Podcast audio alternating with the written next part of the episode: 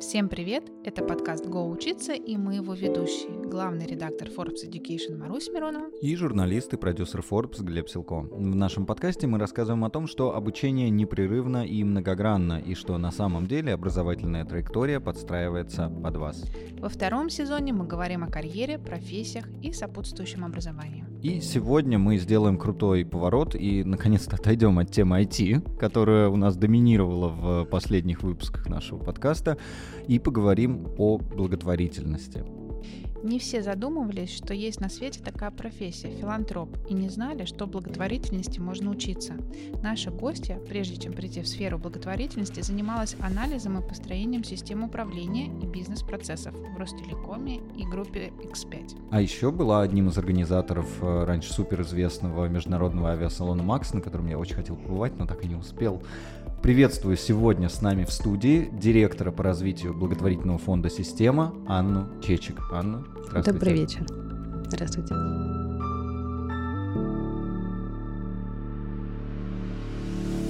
Хочется начать с вообще общего определения благотворительности, потому что вроде мы все знаем, что это такое, как бы понятно, организации, которые чем-то кому-то помогают в каких-то вот специальностях, и там можно увидеть в там, отчетах, в, подста- в постах, что вот мы помогли там стольким людям или стольким животным.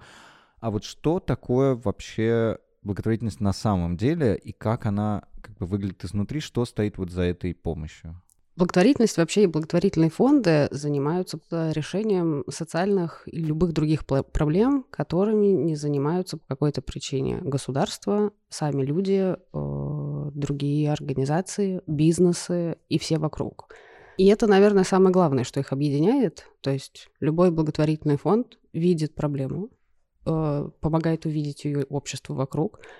Он э, второе, что он делает, это, собственно, ее решает и находит решение, начиная от того, что мы можем помочь кому-то адресно, то, что называется адресная помощь, мы можем оказать какую-то конкретную помощь конкретному человеку, либо мы можем придумать систему, которая кардинально изменит вообще подход к этой задаче, и дальше, если все хорошо получится, и таких примеров было много, и в России тоже, передать это, например, на реализацию государству или бизнесу, или какому-то mm-hmm. региону и так далее. То есть главная задача благотворительности — это помочь нам жить лучше, повысить качество жизни тех, кто вокруг, и помочь чуть-чуть увидеть человека э, во всей этой огромной системе.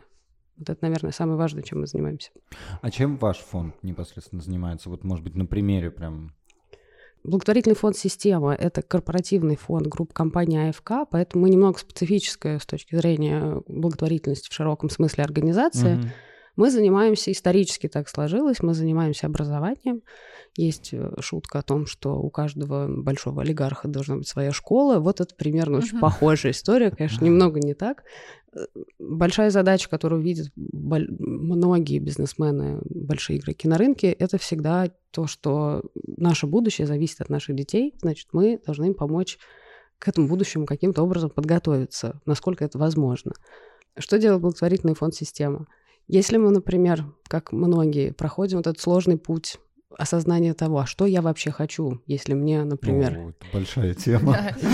Если мне особенно 12-13, и рядом родители говорят, нет, иди будешь врачом, всегда будет работа, или нет, вообще не ходи туда, иди вот экономистом сейчас модно, потому что точно получится. Ты идешь в тот вуз, который тебе либо предложили, либо он у тебя был в регионе, Потом ты проходишь пять лет обучения на третьем курсе, понимаешь, что это вообще не о том. Потом ты еще иногда идешь работать по специальности, просто помираешь в том, что ты делаешь что-то не то. И потом у тебя случается кризис какого-то возраста, когда ты, наконец, находишь свою работу мечты. Вот э, основная программа благотворительного фонда «Система» — это «Лифт в будущее». Она нацелена на то, чтобы попробовать этот тренд изменить mm. и помочь э, школьнику, а потом студенту найти ту самую, с одной стороны, профессию мечты, которую он действительно предрасположен, показать ему вообще, какие профессии бывают, потому что помимо экономистов, военных, школьных, ну, учителей и врачей есть намного больше того, что происходит, и все это намного интереснее, чем кажется им с, с, с, той, с того места, где они живут, и что они делают. И финально каким-то образом развить свои навыки так, чтобы их, собственно, современный работодатель на эту работу принял. Потому mm. что не только Мы не только говорим о каких-то базовых навыках, так называемых хард-скиллах, uh-huh. мы говорим о каких-то уже очень сложных историях, которым вряд ли научат в университете. Это реальная какая-то практика, знакомство с э, работодателями и так далее. Вот вся эта траектория — это то, чем занимается лифт в будущее, и, и то, во что мы верим. Может быть, можно найти свою, свой путь сразу. Uh-huh. Это абсолютная мечта. Конечно, ни, ни, мы, ни, никто не может ответить на вопрос, насколько реально действительно с первого раза, без не совершив всех тех ошибок, которые мы совершаем в течение своей карьеры, прийти к тому, что ты хочешь делать. Но мы пробуем, и наши студенты пока доказывают, что это возможно.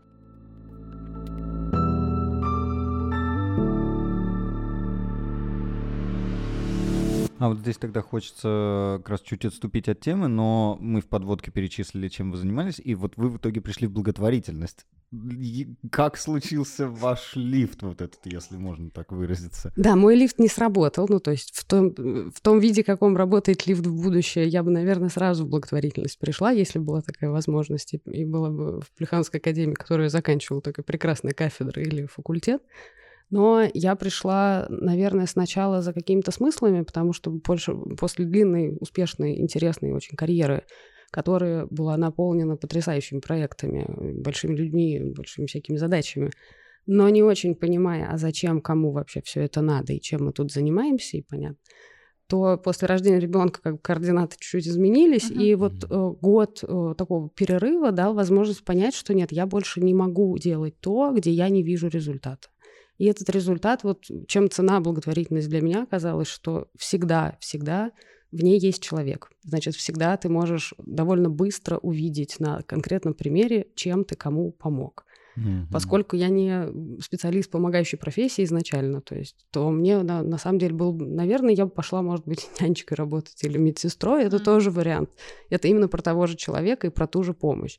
Но как-то меня семья особо не отпускала, потому что говорит, нет, подожди, ты, ты можешь поменять целую систему, значит, ты не можешь заниматься конкретной помощью конкретному человеку. Ты должна заниматься чем-то большим. И вот так вот э, меня это привело к тому, что сначала я пошла волонтером посмотреть, как это. Uh-huh. И мой любимый фонд помощи хосписам Вера это то место, где я начинала.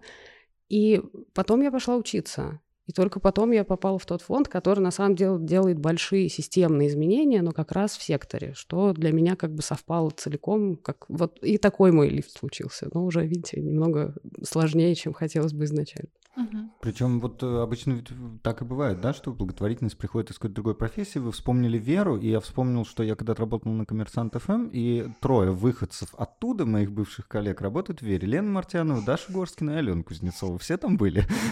А, по-разному бывает. Сейчас намного больше людей приходит в благотворительность из бизнеса. Наверное, вот этот вот кризис смыслов, он uh-huh. сильно очевидный, особенно в каких внешних кризисах, в которых мы живем уже несколько лет подряд это усиливается еще больше. То есть корпоративным сотрудникам сейчас гипер тяжело именно осознавать, что ты не можешь ни на что повлиять, угу. даже в масштабах там, своей компании. В благотворительных фондах с этим намного проще. Поэтому сейчас такой большой рост волонтерства, мы все бегаем, помогаем, кому только можем помогать, кому не можем, тоже чуть-чуть помогаем. Поэтому это, наверное, вот этот вот смысл, которого нет, а благотворительность этот смысл дает. Из бизнеса приходят люди, приходят люди молодые, которые изначально уже более как-то ориентированы на человека или социально. Более эмпатичные, да?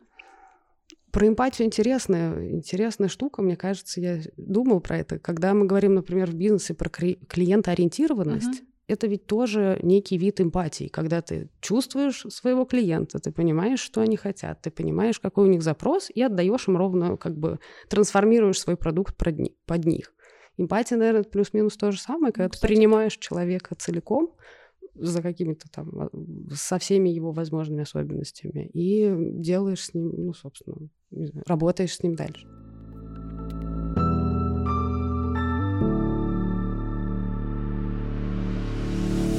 Я тогда предлагаю обсудить, э, к чему могут прийти эти люди, которые приходят в благотворительность, чем они могут заниматься. Мы вот услышали про то, что вы директор по развитию фонда, мы услышали слово волонтер, да? Вот так. какие еще есть направления деятельности внутри благотворительности, чем можно заниматься? Ну, знаете, благотворительный фонд — это в первую очередь все равно организация. И тут, наверное, надо сказать, что это не какой-то мир э, блаженных людей или розовых единорожков, которые все бегают, святые, летают даже чуть-чуть иногда, и всем делают хорошо, а при этом чувствуют себя прекрасно. Нет, наверное, это просто... Это все равно организация. Uh-huh. Она по основным даже бизнес-процессам не сильно отличается от любой коммерческой организации, да, у нее есть какие-то особенности.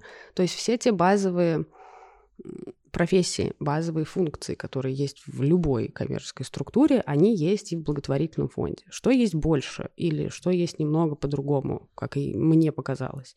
И это тоже не сразу заметно.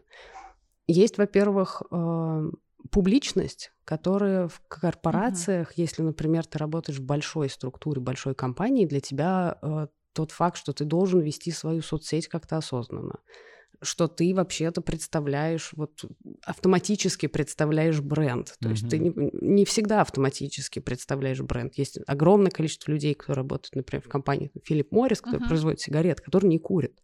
Но если ты руководитель благотворительного фонда, то все, что ты пишешь и все, что ты делаешь, это лицо фонда в том числе. Mm. И это большая такая тяжелая и новая история, которая для меня, например, абсолютно было непонятно, почему человек, кто работает в фонде, должен быть практически всегда публичен. С учителями что-то подобное есть вот их публичная жизнь да. вне школы, она тоже должна да. соответствовать их статусу все такие, это, наверное, на всех либо топовых таких представительских позициях, либо о тех сферах, где, да, вот о социальных сферах. Вы знаете, наверное, не совсем еще от топовых позиций. Я тут думаю еще про то, что если ты, например, ты не можешь не соотносить себя с тем, что делает твой фонд. А если твой фонд занимается, например, проблемами, которые в обществе вообще таки, таковыми не являются, то есть, например, если твоя вообще задача, если ты фонд ночлежка, например, который на протяжении многих лет меняет наши отношения к бездомным, mm-hmm. но ты при этом сам внутри думаешь, что они все сами виноваты, mm-hmm. но нет никакого не шанса, что ты сможешь там работать. Да. И это вот сто процентов. То есть ты, с одной стороны, точно соотносишься с, со смыслами фонда, потому что ровно за этими смыслами туда пришел, и ты как бы веришь в них. А с другой стороны, ты публично доносишь эту информацию, ты тоже способ донести ее. То есть ты тоже можешь, начиная от родителей, детей, друзей и так далее, доносить какую-то информацию. Я, например, когда пошла волонтерить в хоспис, меня, конечно, распирало от открытий, которые я вообще и в себе, и в окружении увидела, про ценность человеческой жизни, про то, как ценно на самом деле любой момент, день и вообще сколько смыслов там находится и насколько там много счастья, на самом деле, любви и радости. Как бы странно это все не звучало в каламбуре с тем, что это место, где, собственно, люди уходят из жизни. Но в какой-то момент все мои родственники, друзья мне просто запретили об этом говорить. Говорят, ты будешь об этом рассказывать нам только по запросу, потому что mm. больше мы про смерть на вечеринках, на, на всяких семейных ужинах разговаривать не можем. Это как бы тоже все равно такая вот mm-hmm. история, где есть какая-то граница, но мы в любом случае соотносимся с проблемой, с которой мы работаем. Есть Второй большой, наверное, связанный тоже с публичностью аспект, это все, что связано с фандрайзингом, так называемым. Uh-huh. То есть это сбор средств. Ни в одной коммерческой структуре никому, наверное, в голову не придет понять, что твоя работа зависит от, ну, то есть ты тоже можешь приносить деньги, или вообще как это связано, откуда эти деньги берутся, какие там рынки капитала. То есть все, развивая что-то и делая что-то, если в компании там больше тысяч человек, ты, наверное... Ты винтик. Слабо, да, ты винтик. В больших фондах тоже работает несколько сотен человек сейчас, то есть если брать большие фандрайзинговые фонды. Но все равно ты довольно четко понимаешь, есть прекрасные Дмитрий Даушев, кто, по-моему, лучший фандрайзер в стране uh-huh. у нас, его э, базовое правило говорит, что если у вас все в фонде не занимаются фандрайзингом, значит, у вас фандрайзинга нету. То есть у вас до, вплоть до бухгалтера, который должен понимать, что если ты не оптимизируешь работу так, чтобы твоему донору было просто, понятно, прозрачно и эффективно, и предлагаешь ему на 10 рублей заполнить 7 э, листов отчета, то тогда ты никогда не найдешь денег на то, что ты делаешь.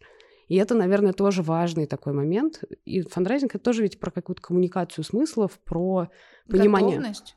Про готовность да. и понимание ценности. То есть это, на самом деле, такая не всем пока разделяемая всеми история, потому что есть, давайте мы найдем фандрайзера, вот пусть он нам, пожалуйста, uh-huh. найдет денег, а мы тут будем программы какие-то делать. Есть такая история, но я думаю, что это все в какой-то момент развивается, улучшается, это прогресс, к которому мы все-таки движемся, как индустрия.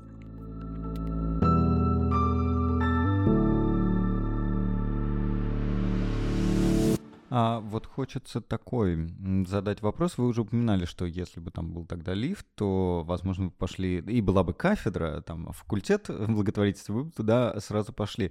Хочется вот узнать, а, а действительно, какие скиллы нужны, чтобы профессионально вот работать в сфере благотворительности, э, как вот полноценной коммерческой структуры? Ведь это же не просто какой-то бизнес там образование. Ну, то есть если ты не волонтер, а вот сотрудник такой более организационный, Чему учиться, какие скиллы нужны? Знания, умения и навыки, и навыки харды и софты тогда получается. Но если говорить про харды, это действительно все-таки все то, все то, что мы умеем, э, будучи обычным профессионалом. Mm-hmm. Если мы юристы, значит, мы изучаем право. Mm-hmm. Если мы работаем с клиентами, то мы работаем также с подопечными или мы работаем с партнерами. Если мы работаем B2B, значит, мы работаем с большими корпоративными донорами, с B2G, то есть мы работаем с государством и так далее. То есть здесь, mm-hmm. наверное, с точки зрения хардов и софтов все обычно сходится. Один, наверное, самый важный навык, который невозможно никак выучить в теории, я даже не представляю, как бы это выглядел этот прекрасный курс на той самой кафедре, пока не существующий. Навык про эмпатию и про то, как себя обезопасить и найти вот эту границу, где ты очень сильно сострадаешь, с одной стороны, понимаешь, любишь и пытаешься максимально помочь, но с другой стороны, ты не можешь помочь всем, и это нормально, и ты за это себя не убиваешь каждый вечер ты должен найти некую границу, где когда ты приходишь на работу, все твои сотрудники не являются твоими самыми лучшими близкими друзьями, хотя же вы вокруг одного смысла объединяетесь, значит, вы, в общем-то, делаете одно большое дело, поэтому вас это превращает в такую семью. Но нет, вы не семья, это работа, где есть ответственность, где есть делегирование полномочий, где есть рабочие вопросы, проблемы внутреннего взаимодействия, где есть, в принципе, все это, но к этому накладывается вот это вот ощущение, что ты от сердца работаешь. Вот как разделить вот эту вот сердечность и профессионализм, это, мне кажется, и в итоге, если ты это не разделяешь, то ты неустойчивый. Я, честно говоря, не знаю ни одного сотрудника корпоративного мира в широком смысле, который говорит про выгорание. Угу. Никто из них никогда не выгорает. Если мы не берем, не знаю, топ-менеджера компании, который работает там 20 лет и является там каким-то большим хедов что-то. Когда мы говорим про сотрудника благотворительного фонда, начиная от ассистента кого угодно, сотрудника колл-центра до директора, собственно, фонда или председателя его правления, эти люди выгорают просто по пять раз на дню. И, наверное... Фениксы. Да, и, наверное, вот, вот это, наверное, самое важное, что вот этот навык, быть устойчивым, при том, что ты все равно очень близко к людям, близко к тому, что ты делаешь. А правильно я слышу, что если мы берем ассоциацию с профориентацией, когда мы определяемся, чем мы хотим заниматься в плане специальности, профессии, то если мы понимаем, что мы хотим идти в благотворительность, то нам надо прежде всего определиться в направлении какой благотворительности мы должны э, двигаться, какую мы должны выбрать э, сферу для того, чтобы ну, меньше выгорать, выбрать сферу, в которой ты не будешь э, постоянно выгорать и не будешь несчастным в том смысле, что ты не можешь кому-то, например, э, помочь. Я знаю такие истории, когда люди учились 6-8 лет на врача, но понимая, какая будет на них ответственность э, при лечении, при ведении пациента, что если твоя какая-то ошибка может привести к трагедии, люди отказывались от этой профессии, при том, что она в принципе им нравилась, у них очень хорошо получалось, они все понимали, у них была интуиция, но вот эта вот ответственность ну, вот, казалось бы, не так много в профессии, в, в, вот эта часть, да, понимать, что ты несешь ответственность за человека, и этих людей у тебя в жизни, в твоей профессиональной врачебной деятельности будет много. И вдруг бах, стоп, я не буду этим заниматься. Я могу быть там рядом с медициной, я могу быть вообще вне медицины, чем-то другим заниматься, другое образование получать, менять специальность, сферу и так далее. А вот э, слышу, что в благотворительности примерно то же самое. То есть надо какую-то найти ту сферу, где тебе не будет все-таки плохо самому реализовываться. Или я неправильно вас услышал? Мне кажется, немного не так, потому что, что мы о чем вначале говорили, что ты не можешь не соотноситься с этой сферой. Я, на самом деле, когда пришла в благотворительность, у меня не было того, я хочу больше помогать, простите. Так же, как вы выбираете каждый день, кому донатить. Вот у вас есть 50 фондов, они занимаются все одновременно очень важными проблемами. Они занимаются кто-то детьми, кто-то взрослыми, кто-то теми, темой домашнего насилия, кто-то занимается правозащитой, вообще полузапрещенным, кто-то занимается э, помощью э, экологическим проектам. Животным. Кто-то животными занимается. И у всех есть как будто право, они все равны uh-huh. в том, uh-huh. что они делают что-то очень важное. Я никогда не могла выбрать и никогда не понимала. Несколько подходов даже в секторе было выбрать. Есть прекрасное исследование как раз э, фонда «Друзья» и школы филантропии на тему зоны роста. То есть, а где максимальное преломление усилий, где наш каждый рубль принесет максимальное количество пользы, эффектов и там спасенных жизней, например. И это понятно, что это, например, не детская онкология, которой занимаются 90% вообще всех фондов, потому что это самое простое, на что можно деньги собрать. И если мы не любим условно и не выбираем то, что мы делаем, то мы просто с этим не сможем работать. Это с одной стороны. С другой стороны, большинство фондов, которые сейчас работают, это личные истории. То есть человек уже с ней uh-huh. коснулся и из этой личной истории понял проблему и понял, что он готов ее решать на системном уровне. Так появились фонды. Хабенского. Хабенского, так появился фонд волонтеров помощи детям-сиротам Елены Альшанской, так появились, да их прям uh-huh, uh-huh. Почти, почти все, наверное, то есть их очень много таких. И то есть выбрать э, другую проблему, которая тебя как бы не сильно волнует. То есть, например, для себя понимаю, что если бы я пошла вот э, куда-то волонтерить, то я бы пошла вот, наверное, в экологию, потому что ну, я не могу ничего с собой поделать. Для меня люди намного важнее, чем, чем растения. Uh-huh. Но это никак не... Я бы не смогла быть экологическим волонтером. Никогда, потому что это, не, это мне не близко. Это, это что-то изнутри идет, да, получается, все-таки? Я думаю... Не надо сидеть и выбирать. То есть ты к себе прислушиваешься, либо тебе какая-то проблема а, отзывается, и ты хочешь ее решить, либо она у тебя уже была, и ты понимаешь, как ее решать, и ты готов участвовать в реализации своих идей, да?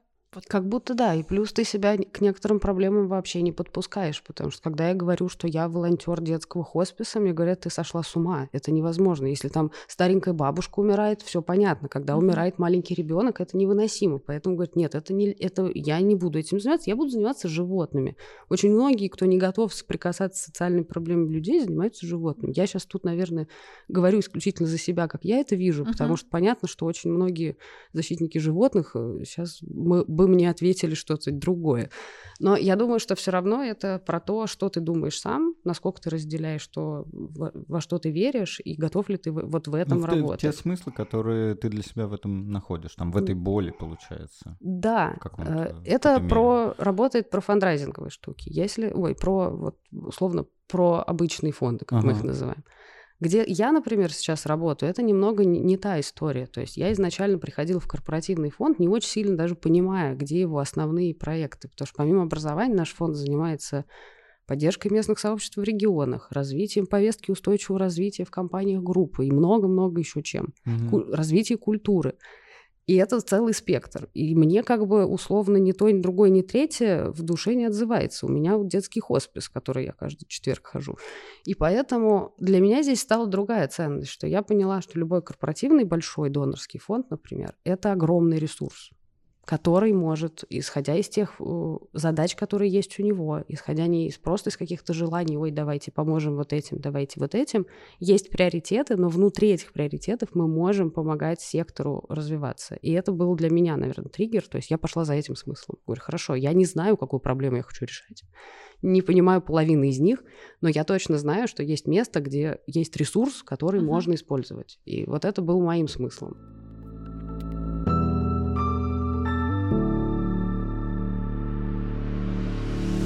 Хочется такую тему поднять. Вы сказали, что 90% э, всех фондов занимаются детской онкологией, потому что это просто, потому что на это просто собрать деньги. Видится мне так со стороны, что это не очень хорошо. Есть ли у нас вот э, в продолжении вопроса какие-то ниши благотворительности, которые вовсе там не заполнены? К сожалению, да. И, наверное, все, что... Ну, давайте я про людей скажу точно, потому что это такая тема понятная мне. Все, что касается взрослых, то есть помощь взрослым вообще это помощь, которая тяжело воспринимается в обществе, где ты как бы должен сам за себя постоять, да, помочь обездоленным, тем, у кого нет прав, то есть детям, например, или животным, или еще чему, там, например, природе, которая не может тебе сказать, нет, я не хочу, нормально. Когда ты приходишь во взрослое сообщество, э, бездомные, наркозависимые, эти все сами виноваты, женщины там в каких-то ситуациях эти Сама все... короткую юбку надела, да? Да, это бьет, значит, любят. А, каждый, по-моему, 99 случаев из 100, я могу сейчас путать статистику, например, на такой разброс, это взрослая онкология, и ты сам разбирайся, как ты можешь вообще с этим разобраться, и какая у тебя должна быть психологическая устойчивость в этот момент, и как твоя жизнь рушится, это все никого не интересует. Беженцы, мигранты — это сейчас, наверное, самая яркая история, и все, что связано с посттравматическими синдромами, которые тоже сейчас разрастаются в какие-то геометрические Нас прогрессии. ожидает в этом коллапс, конечно. И это огромные объемы помощи, которые никакой фонд сейчас не вытянет, а половина фондов, а, по которые занимаются теми проблемами, которые я сказала, это вообще фонды, которые как будто бы не здесь уже не присутствуют. Есть еще основные вещи, например, если говорить про самые основные причины взрослой смертности, то тут мы приходим, в, э, например, в проблему инсульта. У нас есть только один фонд, который этим занимается, Орби есть проблемы, с которыми столкнется все взрослое население лет через 20-30, потому что мы все стареем и здоровеем по уровню жизни. Uh-huh. Значит, мы все придем в историю деменции и Альцгеймера. И этим в России занимается тоже единственный фонд, по-моему, или два даже. Но, но это все равно ни о чем. это мало. Это, это uh-huh. очень мало. Взрослой онкологией занимается, ну, дай бог, два-три фонда в России если мы говорим про какую-то адресную помощь, и никто, если мы говорим про глобальную маршрутизацию и так далее. То есть кто-то готовит онкологов, но это все равно сфера, которая требует каких-то колоссальных изменений. До 24 февраля больше было ну, таких каких-то скандалов в медиаполе, которые были связаны со столкновениями благотворительных фондов с обычными людьми. То есть вот когда там а, пытались а, из подъезда выселить а, квартиру, где был пункт для больных а, раком детей, там были вот такие вот скандалы.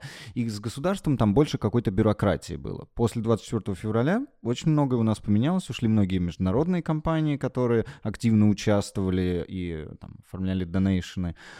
Какая сейчас обстановка, насколько тяжелее стало работать и э, как вам видится будущее вообще сейчас сферы?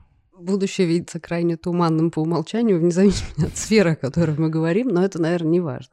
Если смотреть на глобальный тренд, он немного даже в другом. А, мы где-то в марте встречались с одним из руководителей по устойчивому развитию одной большой иностранной компании. Теперь ни руководителя, ни компании уже в России нету.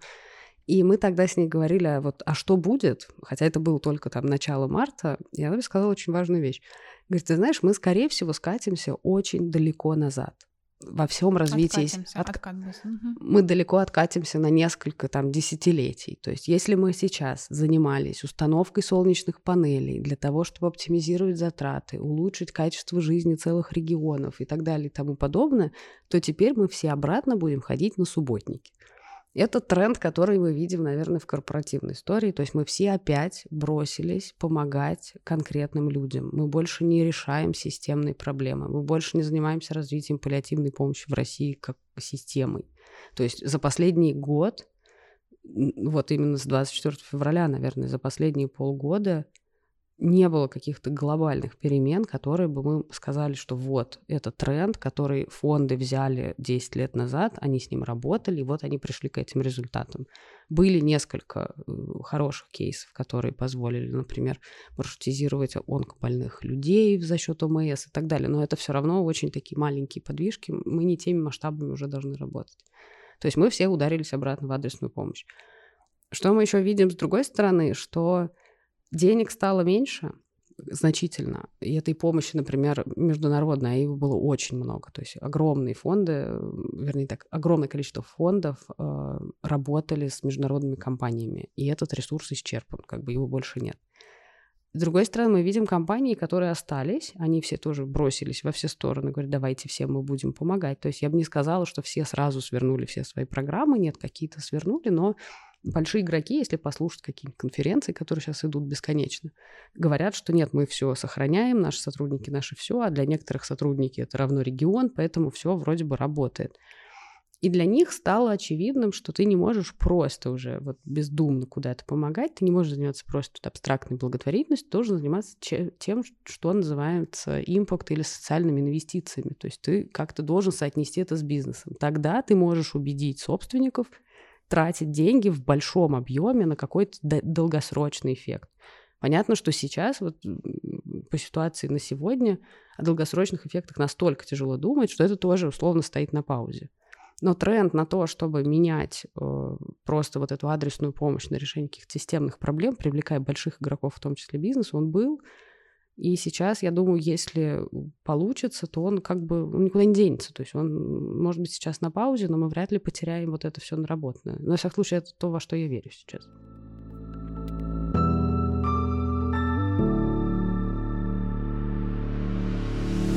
вернемся к профессиям, к образованию. Расскажите, пожалуйста, вот нужно ли учиться благотворительности?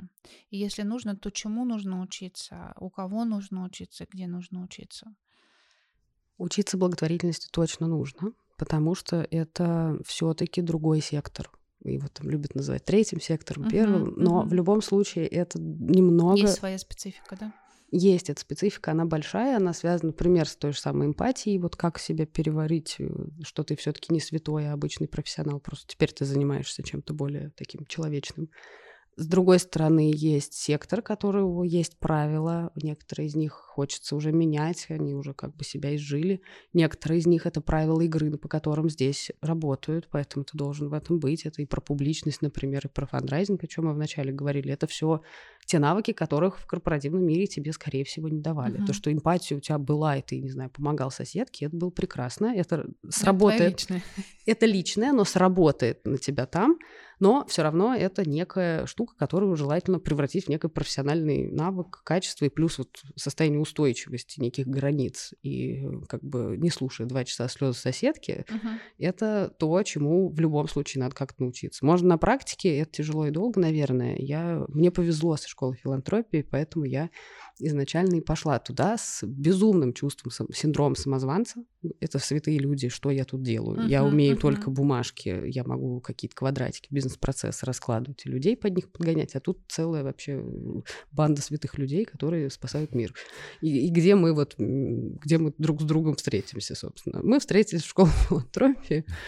Для меня самым главным, на самом деле, обучающим было познакомиться с сообществом. Убрать этот синдром самозванца. Оказалось, что нет, это все, все люди, Просто одни занимаются одним, другие другим. Э, любая твоя роль, она важна, даже организационная, потому что из э, как-то из прекрасного стартапа или такой семейной ценности, если ты понимаешь, что ты хочешь расти, то тебе придется каким-то образом выстроить процессы и стать более зрелым с точки зрения самого, там, например, управления, тоже, что умею я. Да, я не умею понимать э, потребности, например, наркозависимых людей, потому что я про них никогда ничего не слышала. Uh-huh. Я реально думала до последнего, что они сами виноваты. Но это как бы есть люди, которые этим занимаются. Я могу делать то, что я могу. Вот поженить свои навыки, потребности сектора, узнать, как он работает вообще, и какие есть особенные такие навыки профессии, uh-huh. кусочки, кусочки специализации, которые ты вообще никогда в жизни не видел, это то, чему точно надо учиться. Где и как это найти? Хороший вопрос, потому что зависит очень сильно от того, откуда ты идешь. Потому что если я, например, иду от бизнеса, то для меня не очень важно э, учиться работать с персоналом, например, выстраивать структуры или вообще э, там, заниматься стратегическим планированием. Я это умею. Но мне важно познакомиться с каким-то, там, не знаю, сектором, с тем, как работает пиар и так далее, например. Uh-huh. Если мы говорим про специалистов, которые выросли, например, от волонтера, стали специалистами, потом стали главным специалистом, потом великим специалистом, потом президентом фонда, например, то этим людям, в общем-то, есть что поучить с точки зрения само, самоуправления, чего, чего бы uh-huh. то ни было. Есть, например, последний курс школы филантропии фонд «Друзья» был как раз про обучение специалистов, то есть это менеджер НКО. Uh-huh.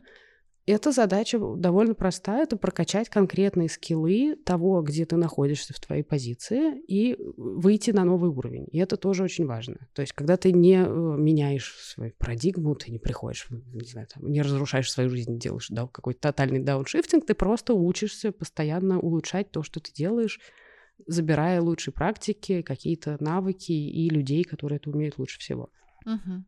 А, Тогда у меня такой вопрос будет. Если вот человек собирается в благотворительный фонд, хочет он там работать, вы сказали огромное количество выгораний, и там даже если он идет как юрист, и в целом его работа, как я понимаю, будет похожа на то, что он делал до этого, Со своей а, спецификой. Да, все равно будет своя специфика, и мы понимаем, что работа в благотворительности это тяжелый труд, не зря там люди вот так выгорают, и, и там, ну, это тяжело. А к чему нужно морально готовиться, и, может быть, есть какой-то чек-лист, что стоит у себя спросить, чтобы ты не пришел там через день, сошел с ума и подумал, ну, блин, лучше бы я просто волонтерил там или деньги приводил, зачем мне это все? Ну, если ты волонтер, ты тоже можешь сойти за два дня с ума. И так Безусловно, многие не, не, происходят. не умоляя, да, как бы Да, да. Я думаю, что э, прям такого чек-листа, наверное, не будет, потому что это всегда все равно какая-то психологическая готовность пойти в другую сферу работать, и могу сказать по себе. То есть это долгий, тяжелый путь, где ты объясняешь, например, сначала своим родственникам, почему ты вдруг решил не возвращаться на очень успешную должность в какую-то огромную Мгм. структуру. У нас дома есть шутка про это, что... Внутренний пиар у вас. Да, э, что как бы есть прекрасные, успешные мужчины, у которых есть жены, такая гендерная шутка немного будет. И вот, э, в общем-то, когда мужчина уже успешен, то его жена может пойти заниматься чем? Правильно, благотворительностью. Мгм. Мой муж шутит, что мы решили попробовать наоборот. Если серьезно, то э, это все равно надо каким-то образом продать. Это очень сильное внутреннее решение, что смыслы становятся чуть важнее, чем материальное благо, не знаю, доступные ДМС, кофе-брейки, прекрасные люди с выездами. Ну, это все тоже сейчас уже так подумирает, но все равно какие-то есть корпоративные блага у всего, всего на свете. И, наверное, если говорить про какую-то общественную сферу, это тоже все есть. Когда ты приходишь в благотворительный фонд, ты попадаешь немного в другую среду. Опять же, очень сильно зависит от фонда, о котором мы говорим. Но все равно, наверное, там будет немного. Там будут немного другие люди, потому что они по-другому пришли в этот сектор. Они, может быть, не знают того, что знаешь ты. Там все равно будет очень интересная какая-то большая разноплановая разношерстная семья. Но ты все равно туда уже идешь со смыслом. То есть, если ты чувствуешь, что этот смысл есть, и тебе он нужен намного больше, чем все, что у тебя есть до этого, то тогда я думаю, что все остальное придет с опытом, потому что в любом случае все понимают, в фондах уже понимают, что приходит новый человек из другой среды.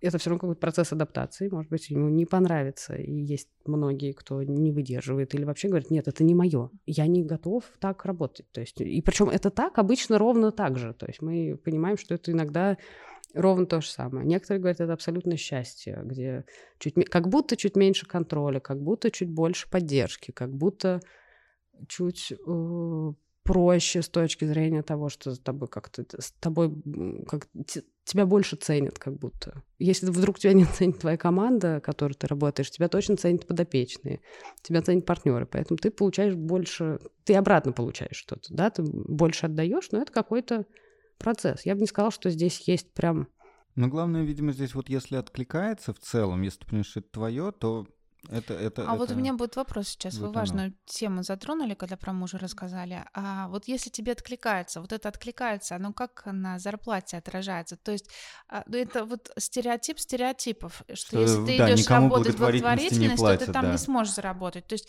если ты топовый юрист, например, но у тебя есть желание вот какую-то проблему решить, и ты идешь работать в благотворительный фонд, то значит ты жертвуешь рублем в пользу реализации себя. Правда ли это? Насколько это правда? И, а, Вот, вот эту сторону давайте обсудим. ну, наверное, так скажу. Профессия, зарплаты, благотворительность. Да, к сожалению, это правда. Мой, мой опыт говорит о том, что это действительно правда. Другой вопрос, что я все-таки выходила с довольно высоких позиций, Мгм. поэтому для меня это было заметно. Но я не сразу пошла в фонд, который совсем такой маленький, условный, камерный, который открылся год назад. Я не представляю, может, у них там все прекрасно. Я Мгм. сейчас абстрактно говорю. но все равно понимаю, что я не пошла в стартап, который говорит, ну, подождите, мы вообще не, не можем сейчас ни, ничего зарабатывать, мы должны сейчас как-то что-то построить, поэтому давайте мы все так зажмемся и будем волонтерить на это. Uh-huh. Так тоже бывает часто, много, ну, как любой стартап на самом деле. Да. То есть, э, для меня большая была разница. Я ее, я ее почувствовала. но и я... муж ваш почувствовал. Ну, муж как бы изначально понял, поэтому уже сдался в какой-то момент. Говорит, ну вдруг, не, вдруг правда получится. Мы прекрасным примером. А с другой стороны, э, я пошла в корпоративный благотворительный фонд. Это все-таки более устойчивая конструкция, uh-huh. чем фонд, который фандрайзит э, на улице, условно. А, что тут еще, наверное, важно? Это стереотип, с которым сейчас очень многие работают. И многие пытаются это поменять, и у многих это успешно получается, потому что ну, это как известный факт, иди попробуй сам и посмотри, почему вдруг ты не должен за это платить зарплату, что это вообще за такое. То есть э, сектор все равно движется в сторону профессионализации какой-то. Э, в сектор приходят люди, которые говорят, простите, мои услуги угу. качественные, стоят вот столько и ниже ни за какие смыслы, ни за какие слезы, сопли и радости и розовых единорожков я не могу. То есть я и профессионал, я себя в этом чувствую, поэтому, пожалуйста, это стоит столько-то. Этих людей становится все больше, и это тоже меняет сектор, угу. слава богу. А, будет ли это сохраняться? Я думаю, что мы как бы, ну, как страна сейчас все подожмемся чуть-чуть. Uh-huh. Поэтому ну, да. Я думаю, что не сильно здесь что-то поменяется глобально. Но эта проблема, к сожалению, есть. Она большая. И для того самого я сейчас представила юриста из условного какого-нибудь огромного юридического агентства иностранного, uh-huh. который, ну, ну, прекрасно еще сразу какие-то сериалы западные вспоминаются прекрасные про этих юристов, какие, о каких деньгах мы говорим, или как раньше были консультанты, до этого были аудиторы, ну, uh-huh. были невероятное количество да. профессий, сейчас, да. наверное, не знаю, кто сейчас э, а, в, в тренде. Айтишники же. Айтишники, точно, точно. Как же мы про них и, и крипто. И крипто вот это Ни все. одного же. выпуска без, без айтишников никуда. Ну вот условно представив себе вот это вот, с юристом как-то проще, я не знаю, чем айтишники занимаются.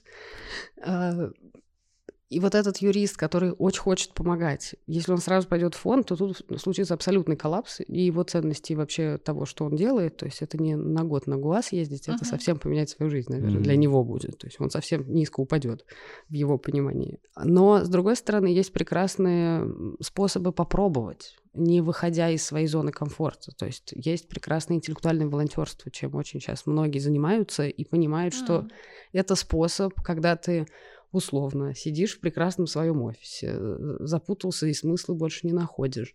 Но есть инструменты, есть прекрасная платформа про Charity, есть команда Do, Do Good, которые есть, э, собственно, своя сфера интересов, ты можешь пойти и интеллектуально задонатить свой труд, uh-huh. и это будет ровно такой же вклад, а иногда, может быть, и больше, плюс ты еще будешь устойчивым в этот момент, и твоя семья не будет голодать. То есть ну, у этого... Кстати, компромисс. Это способ попробовать. Мне кажется, как я пошла когда-то волонтерить, и вообще вот почувствовать сектор, можно, можно его почувствовать вот так. Не надо обязательно сразу идти учиться. Если вдруг ты потом спустя год этой учебы выходишь и говоришь, ну, это все очень интересно, но это не для меня. Вы очень классные ребята, но всем спасибо, я пошел. Зачем, собственно?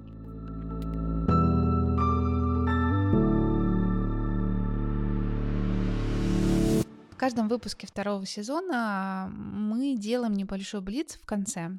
А, это серия коротких вопросов и коротких ответов. Сегодня мы поговорим как раз коротко о филантропии. Да, в общем-то, частично вы уже ответили на эти вопросы, поэтому теперь Но мы можно коротко. Немножко. Да, теперь резюмируем. Легко ли быть управленцем в сфере благотворительности и вообще в ней работать? И да, и нет. Если...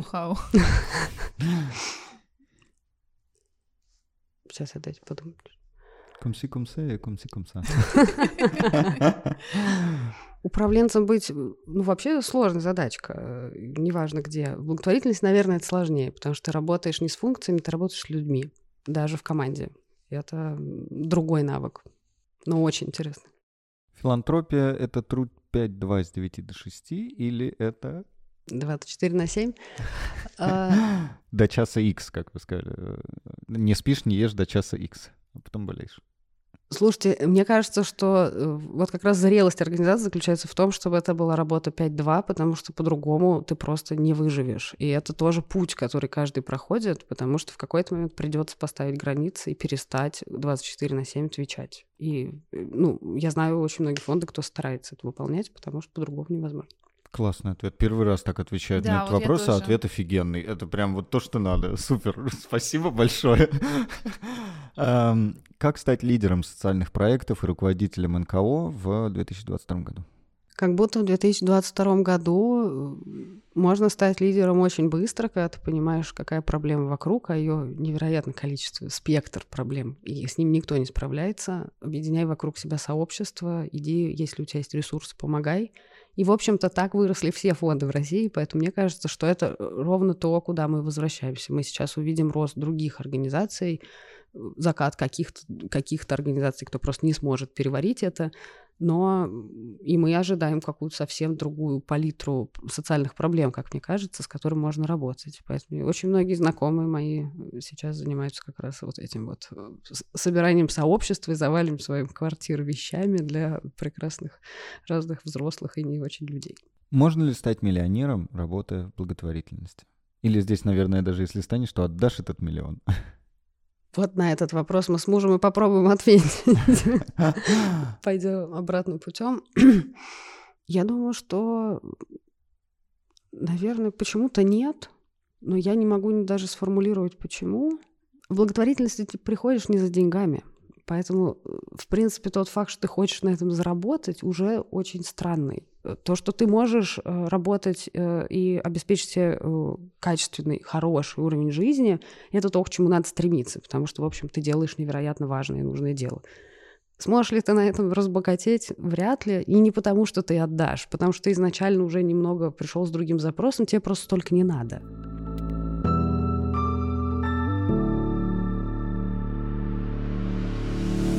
Что хочется сказать в конце выпуска? Друзья, посмотрите внутрь себя, прислушайтесь к себе. И если у вас после нашего сегодняшнего выпуска, после разговора с Анной, возникло желание решить хоть какую-то крохотную проблему в этом мире, и вы понимаете, что у вас есть для этого, помимо желания, какие-то профессиональные навыки, способности, попробуйте сделать а, шаг навстречу хорошему. Попробуйте, попробуйте, попробуйте, сделайте, и вы поймете, ваше это или не ваше. Если не ваше, то почему? Может быть, что-то другое ваше. Может быть, вы проблему неправильно для себя выделили. Будьте людьми, оставайтесь людьми, реализуйте себя, свой потенциал на благо человечества. Спасибо большое.